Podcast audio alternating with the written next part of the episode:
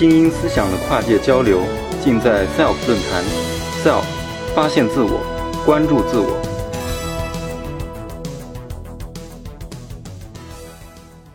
非非常感谢主持人啊！今天我就来给大家讲一讲温度的故事。那么我是来自于中科院呃理化技术研究所，那么我的是那个就是原来那个低温中心，就是专门做这个制冷，就是用专业一点的词来讲这个温度呢，就是制冷。那么这个这个图片大家看到，就是这个很多科幻所有的这种科幻电影里都会出现的一个场景，就是有一个啊非常漂亮的一个棺，然后上里面呢你就可以躺进去，躺进去之后你再呃飞行几百年，然后再出来啊你还是一个美女，哇好漂亮！那么在座的有没有人想把自己冻起来的？举手我看看。哦，真的有啊！来找我，我可以把你冻起来。实际上，我们现在冻就是一个把你放在一个液氮罐里。那么，呃，那么就是说，真的能把这个人冻起来吗？你们呃有没有回答？在场的是可以还是不可以？啊？呃，我可以告诉你，现在是肯定不可以的。那么以后呢？答案是肯定的。我们一定是可以把人冻起来的。那么这样，呃，这个是前一阵子在那个网上也是传了很火的一个视频，就是把这个金鱼放到这个液氮里面，然后呢，它哎马上又复活了，你看，是吧？又活得很好。那么，那么我们现在我再问你，那这个呃，就是这个动物，它这个动起来还能复活吗？现在你在有没有答案给我？可以吗？啊，我听说有说可以的，那么我告诉你，这个视频呢是一个假的，是不可能的。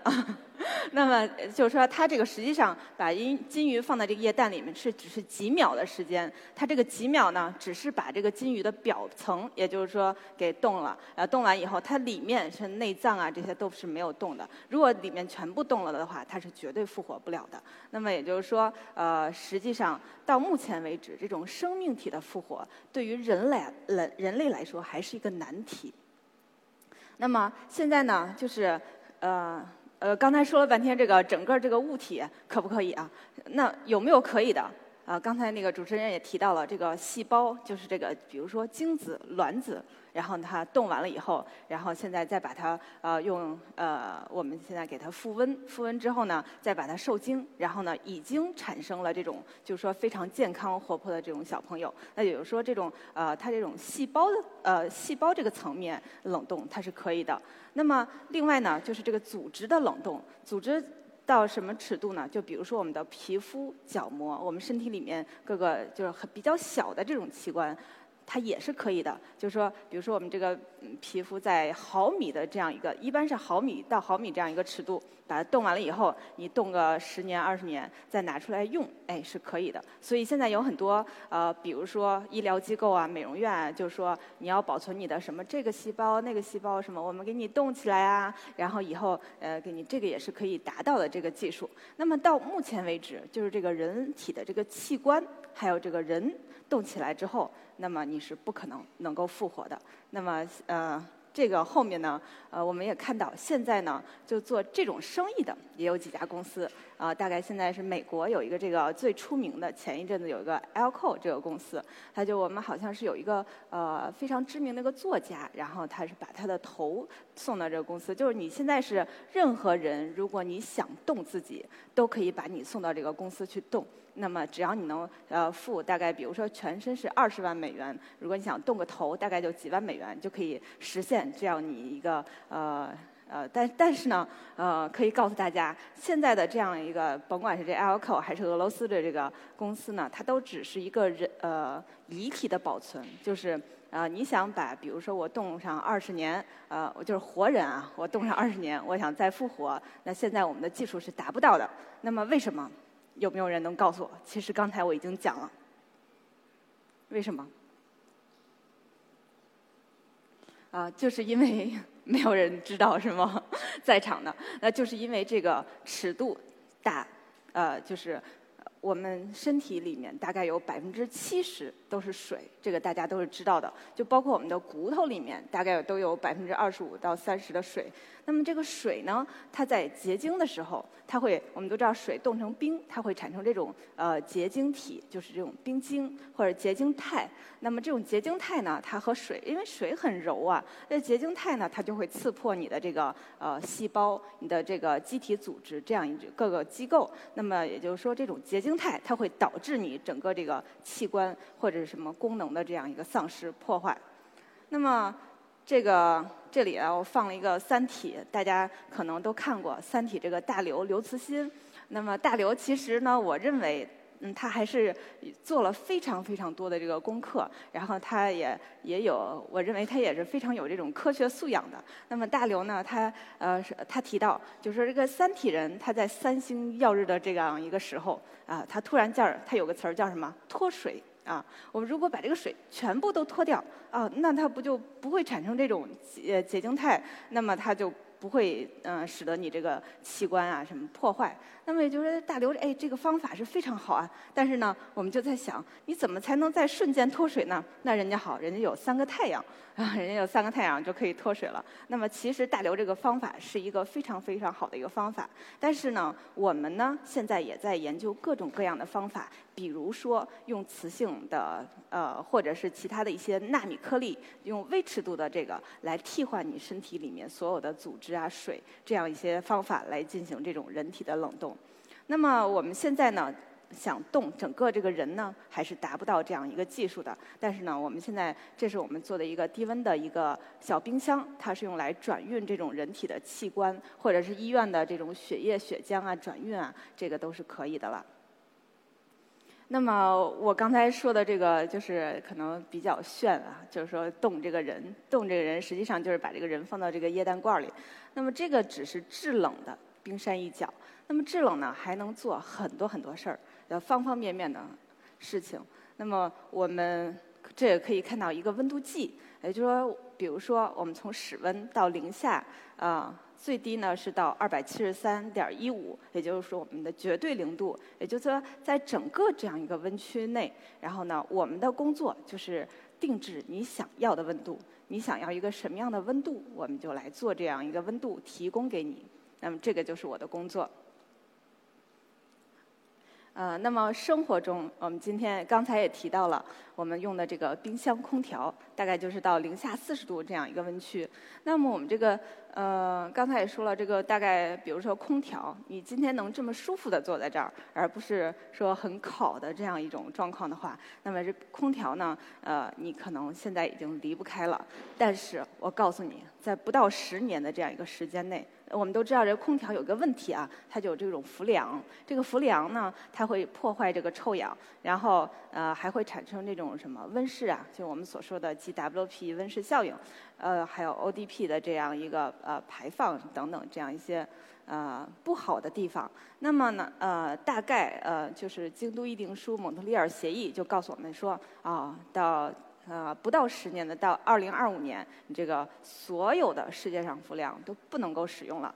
那么到时候我们怎么办？那么你你们说冰箱空调我们不用了，你们同意吗？啊，那可能现在还是不行。那么现在我们就有各种各样的替代的物质来来进行这种新的制冷的方式。那么我们的。这现在的这种方式呢，是采用这种蒸汽压缩式制冷。那么它有这样一个液体，液体在里面循环，它从液体变成气体，然后再回来这样循环。我们只有一个这样一个循环，才能达到我们的呃目的。那么呢，我们现在呃产呃是研究这种新型的一种技术，磁制冷。制冷这样一个技术，那么这个这样的技术呢，它是用固体来制冷。我们可以看到左边的这个图呢，它是一个稀土，然后中间呢，它是一个我们现在磁制冷冷里面用的一个材料，它是蓝铁硅。那么也就是说，这种固体。我们用这种把原来的这个像氟利昂这些都是液体，我们不要液体了，我们用固体。固体把它放在什么里面呢？放在一个磁场里面。你加上和去掉这个磁场的时候，它就会产生这种温度的变化。然后把这种温度的变化你循环起来，那么它就是制冷了。那么这样呢，就呃达到这个绿色环保这样一个目的。那么这个是我们现在呃实验室研制的这样一个磁制冷机。那么现在呢，呃，你在市场上还不能够买到这样一个磁制冷机，就是由于我们现在还有一些呃，比如说材料的问题啊，然后回热器呃这个。换热效率低呀，这个系统的制冷能力啊等等这样一些问题。但是呢，我们现在在目前逐步逐步的解决这样一些问题。那么可能过一段时间啊，你就有可能啊。在几年之内吧，我相信应该能够在市场上看到了。那么现在呢，也有一些原型机，就比如说，呃，刚才那个是我们做的原型机，这个是美国通用机翼公司，你可以看到它前面有一个，呃，这个是啤酒，然后呢，呃，我们用这种磁制冷机来对它进行，呃，把一个啤酒冷下来。然后好像是呃在伦敦奥运会的时候，然后也有这样一个应用。那么就是你可以把这个啤酒放进去，一会儿它凉了，然后这是磁制冷冰箱。那么这个右边呢，这样是海尔公司，海尔公司现在也在积极的跟我们合作。然后这个是他们呃的一个磁制冷酒柜啊。就是用磁制冷这样技术做的一个酒柜。那么这个是在二零一五年美国的 CES 消费展上展出的一个酒柜。但实际上，它这个海尔里面的这个呃机器是美国的这个呃美国有一家公司来给它制作的。那么到呃目前为止，我们国家的这样一个呃自主知识产权的磁制冷的这样一个技术，然后就是我们在做。那么下面呢，就是呃一些。呃，为什么叫交叉定制呢？就是我们其实做呃温度做制冷的，也可以为其他的很多学科来服务。比如说这个化学这个学科，这里面呃我就呃因为我来参加这个活动，是因为好像青促会啊呃这样中科院的一个组织。那么青促会呢，我认识了很多很多朋友，其中就包括这个。呃，青促会第一任的这个理事长罗三中，他是化学所的，他是做这种化学材料的合成，啊，他就来找我，他说，哎，你们是做这个低温制冷的，那你我这个化学合成一般都是高温，你能不能给我做个低温的呀？我说行啊，没问题。那么后来呢，我们就给他做了一个呃低温下的一个化学合成的一个反应器，然后呢，他们用这个呃合成的。呃，反应器呢也合成了非常非常多、非常有价值的这样一个新的材料。那么这个呢是呃丽江，这是我在丽江的照片。那么我们在座有没有去过丽江的？有举手我看看。哦，还是有不少啊。那么这个呢，就是我们中科院在丽江的这样一个天文观测站。那么有没有去过这个观测站呢？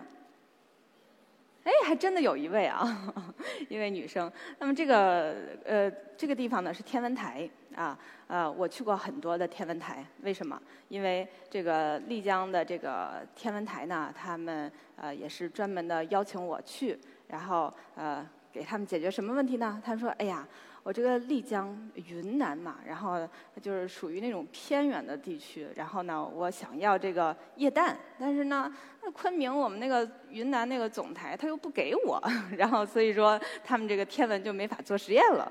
然后呢，我说那没问题啊。我就直接给你做一个液氮机，从空气中然后采集这个氮气，然后呢再把这个氮气液化成液氮，然后你不就可以做实验了吗？然后他们说啊，那很好啊，然后说没问题。那么这个呢，呃，就是哎，这里原来有一张照片，就是说。呃，我们的一个液氮机，那么我们现在是能够做每天呃产这种十升到一千升这样一个液氮机，提供这给这种用户小型的液氮机，比如说它可以做实验用，然后可以呃做一些科学的实验等等。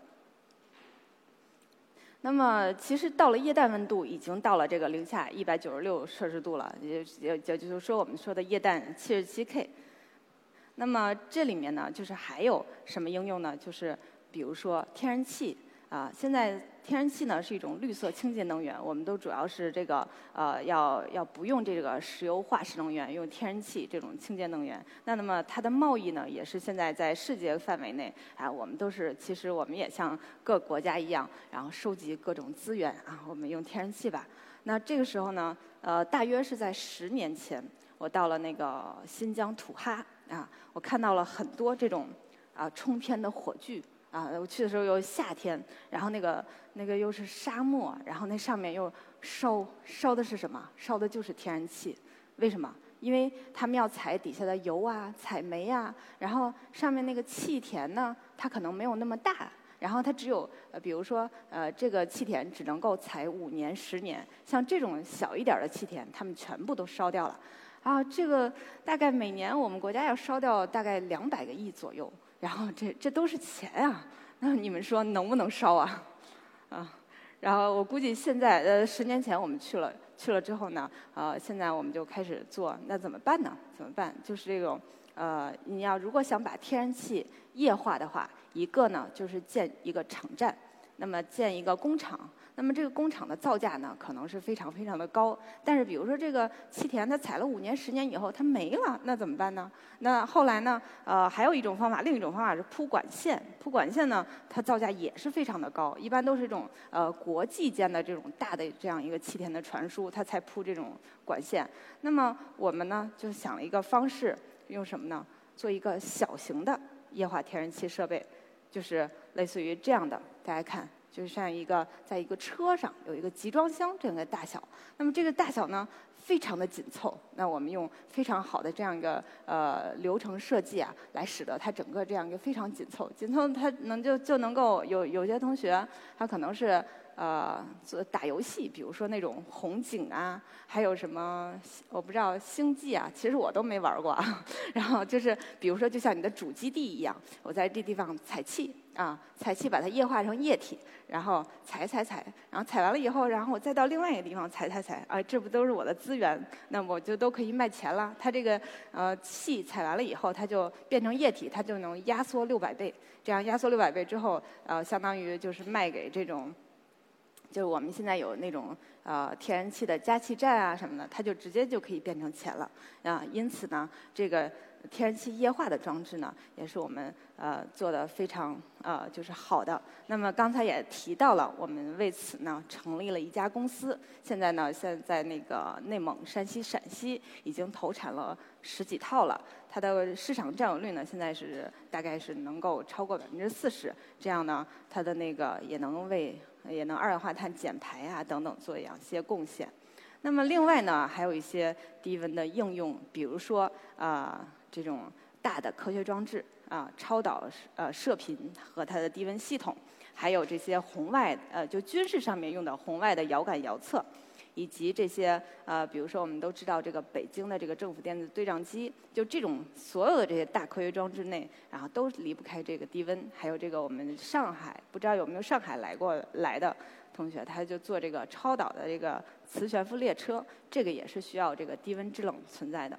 那么最低的温度呢？我可以刚才也说了，是零下二百七十三点一五度。那么也就是到我们空间，呃，就是我们这个太空里面，它就需要这样一个低温。那这个左边呢，实际上就是呃磁制冷的一个，这个是美国做的，它是能够达到五十毫 K，也就是说在一 K 以下五十毫 K 这样一个温度，呃，是用在空间的这样一个望远镜上面。那么呃刚才也说到了这个制冷，其实和散热。啊，散热是制冷的另外一种表述。那么这个地方呢，有一张图，这个图我不知道大家知不知道，这是什么图？有没有人能看出来？啊，这个是特斯拉的工厂啊，就是前一阵子有人说特斯拉工厂里面啊一个工人没有，全是机器。那他来做什么呢？做这种汽车，比如说钢板的这种呃切割焊接。那么还有这种呃。呃，这个是空客 A 三八零，它的蒙皮的这样一个焊，呃，这样一个，我们我们坐飞机都看到那个飞机翅膀上有无数的这样一个铆钉，对吧？然后呢，我们是呃想用这种激光的焊接，然后来替代这些个铆钉，那么它就能使这个什么机身减重啊，整个这个成本下降。那么机身减重之后呢，可能我们这一堆人就能坐在同一个飞机上了，是吧？那么现在呢，这他们，但是这个这个也是他们遇到的一个问题，就是这个半导体所的这个来找我，他们是做激光器的，他们说，哎呀，我们现在这个一千瓦的焊不了这个蒙皮，然后我们必须要三千瓦的，要五千瓦的。那这是三千瓦、五千瓦，它在一个非常小的一个激光的一个芯片上发出来的，也就是说，大概有一平方毫米，一平方毫米什么概念？大概一个是指甲盖儿的一百分之一。那么在这样小的一个面积上，然后它要呃有这种超高的热流密度，那那么它才能产生那么强的激光，它才能做这种激光的焊接熔复，这样你才能够呃做我们刚才说的这个呃。特斯拉的这个工厂里面，它需要这个焊汽车呀，我们需要焊飞机呀，来做这种事情。那么这个呃热流密度它达到什么程度呢？就是达到这种太阳表面的这样一个热流密度，大概要到十的七次方瓦每平方米。那么这样也是非常非常难的。那么对于我们来说，就要在一个非常小的面积、非常快速的把这个温度给它散掉。那么我们这是我们设计的新型的激光器这个热尘的结构和它的制冷系统。那么后来呢，我们也也为半导体所还有我们国家解决了这个问题。那么呃，他们做出来的这种新一代的半导体激光器，就用于我们将来的这个呃。呃，叫我们叫先进制造二零二五，也就是说我们要做的什么呢？我们就要做中国的这这样一个特斯拉的工厂。那么温度定制呢，就存在于我们身边每个角落，就可能呃，包括我们所说的冰箱、空调啊，什么军事啊、航天各个方面。那么呃，我们呢就是来定制，然后你这样一个温度啊，包括你们如果有想把自己冻起来的，都可以来找我啊。那么欢迎啊，欢迎各位，谢谢。SELF 讲坛由中国科普博览出品，更多精彩内容，请关注中国科普博览公众号。